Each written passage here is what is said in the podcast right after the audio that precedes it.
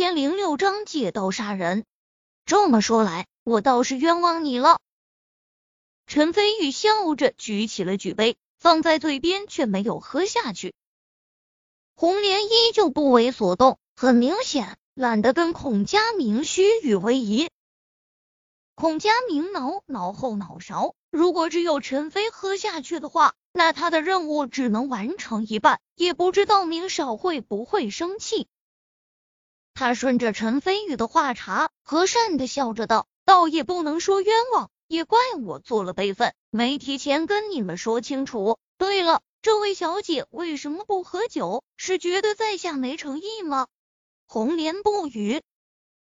陈飞宇笑着道。不只是没诚意，甚至我们还怀疑你不怀好意。难道被陈飞发现了？不应该啊！孔佳明脸色微微一变，不过立马掩饰好，打了个哈哈道：“哥们，你很会开玩笑。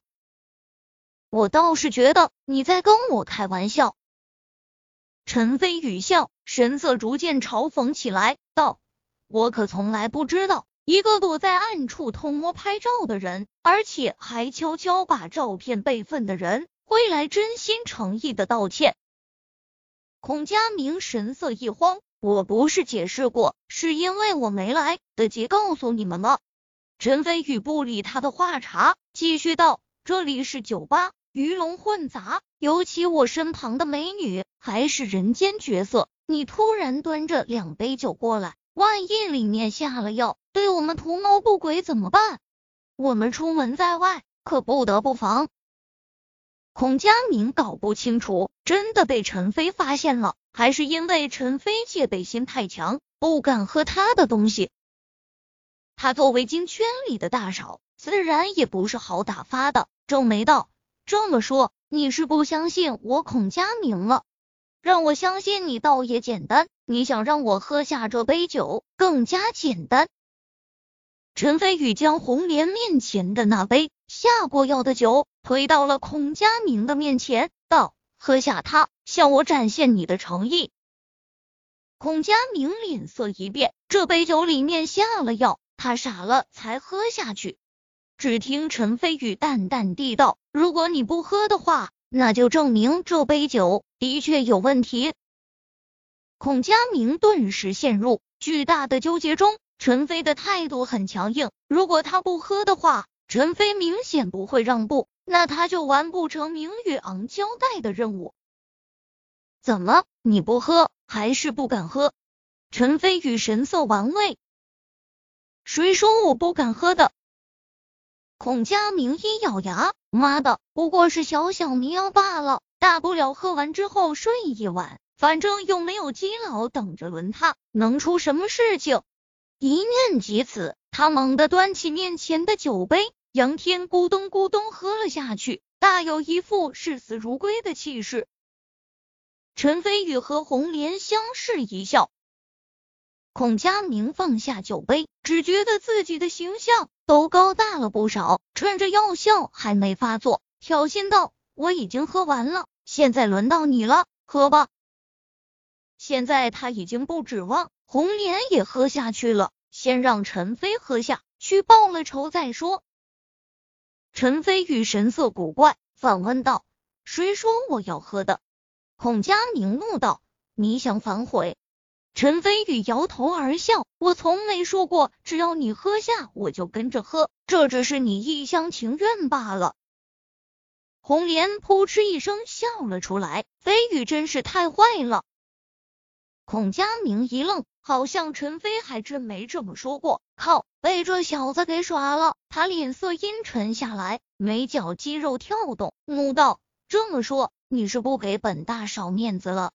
陈飞宇嘴角。泛起嘲讽的笑意，道：“你偷拍我们，还给酒里下药，还装模作样的道歉，骗取我们的信任，还想让我给你面子？怎么，你觉得自己是钞票，人见人爱，所有人都要给你面子？”孔佳明脸色顿时大变，砰的一下站了起来，指着陈飞宇失声道：“你，你全都知道了？”陈飞宇轻蔑地道：“之前在拍卖会的时候。”你虽然站在人群中很不起眼，但我一眼就认出你是明宇昂的跟班，你又怎么可能真的诚心道歉？孔佳明脸色一阵青一阵白，恼羞成怒道：“好啊，你早知道我的目的，还一开始装作什么都不知道到的样子，你竟然敢耍我！”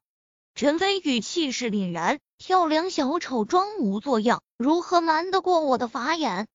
说句真心话，你刚刚那番又是想删照片，又是敬酒的举动，在我眼中与耍猴戏。妈的！我让你看不起本大嫂，看我怎么教训你！孔佳明勃然大怒，抓起面前的酒杯就向陈飞宇脑袋上砸去。红莲神色轻蔑，孔佳明区区一个普通人，却敢跟飞宇动手，真是不自量力。陈飞宇闪电般出手，后发而先至，一手拍开孔佳明的手腕。一手前探抓住了孔佳明的头发，拽着他脑袋，使劲砸在了面前的酒桌上，发出砰的一声大响。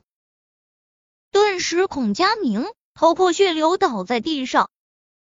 周围不少人被他们这边的动静吸引，纷纷扭头看来，全都吓了一大跳。孔佳明疼的五官都开始扭曲，他忍着剧烈的疼痛，捂着脑袋站了起来。怒道：“好啊，你还敢动手？我看你是彻底不想在京圈混下去了。你给我等着，我待会啊，非得让你跪在我的面前唱征服。”陈飞宇轻瞥他一眼，摇头笑道：“看来你是想去喊人了，去吧，我在这里等着。”孔佳明一愣，他没听错吧？陈飞竟然有胆量不跑，他以为他是谁？但紧接着。他就兴奋起来，撂下一句狠话：“这可是你说的，谁跑谁是王八蛋！”说罢，他急匆匆向二楼跑去。红莲伏在陈飞宇怀里，咯咯娇笑，饶有兴趣的道：“你说他会把谁喊来？明宇昂？明宇昂应该不会亲自出面。”陈飞宇猜测道：“这是明宇昂跟我第一次正式交锋。”如果他没把我踩下去，那多丢他这位京圈大嫂的面子。红莲也是极聪明的女人，恍然大悟道：站在明宇昂的角度来看，让别人对付你，如果成功了，那是他明大少有逼格；可就算失败了，对他的名声也没什么损害，相反还能趁机知道你的深浅。这些京圈大少果然一个比一个阴险。却说明宇昂等人还在等着孔佳明成功的好消息，甚至明宇昂都已经开始思考着今晚如何解救红莲了。突然，房间门猛地被打开，众人只见孔佳明捂着脑袋走了进来，脑门都快被鲜血染红了。众人顿时大吃一惊，这是怎么回事？明宇昂神色一变，立即问道。发生什么事情了？你怎么搞成这个样子？陈飞和那个女人呢？有没有喝下迷药？孔佳明脑袋上剧痛不断传来，再加上迷药开始发作，只觉得脑袋晕晕的，强自打起精神，哭丧着脸道：“陈飞把我认了出来，他不但骗我喝下一杯下了迷药的酒，还把我给揍了。”包厢里的人脸色纷纷一变，这么完美的计划。竟然还失败了！明宇昂皱眉道：“这么说，不管是陈飞还是那个女人，都没有喝下那两杯酒？没，没有。”孔家明生怕明宇昂冲他发火，及时补充道：“他甚至还叫嚣，让我尽管喊人去对付他，他就坐在下面等着。”顿时，周围几名大嫂纷纷不爽的叫嚣起来：“好狂的小子啊！”竟然敢这么嚣张，分明是不把我们放在眼里，必须得好好教训他，让他知道我们的厉害。妈的，一个外地来的小子，竟然狂到这种程度！要是再让他放肆下去，我们这些个京圈大少们不就成了笑话？明少，你说怎么对付他？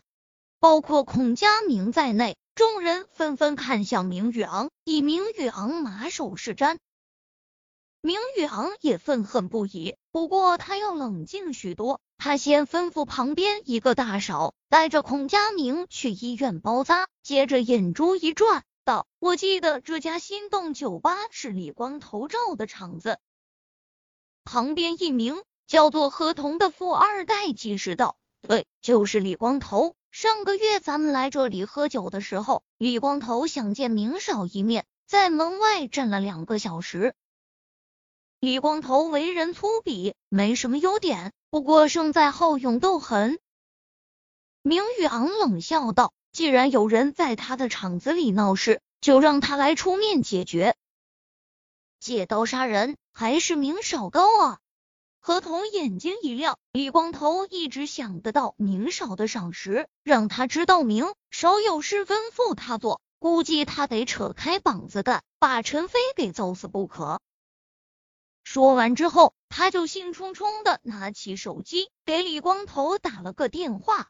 嗯，对，这是明少吩咐的。好，事成之后少不了你的好处。何童刚挂断电话，就兴奋地道：“成了。”李光头一听说是明少的吩咐，当即拍板说要最少喊来一百人，乱刀把陈飞给砍死，为明少出口气。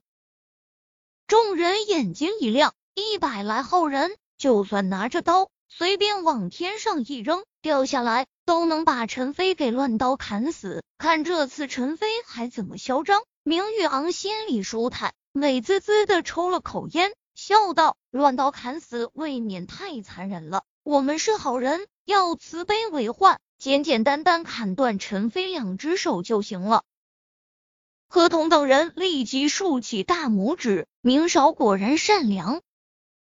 明玉昂哈哈笑了起来。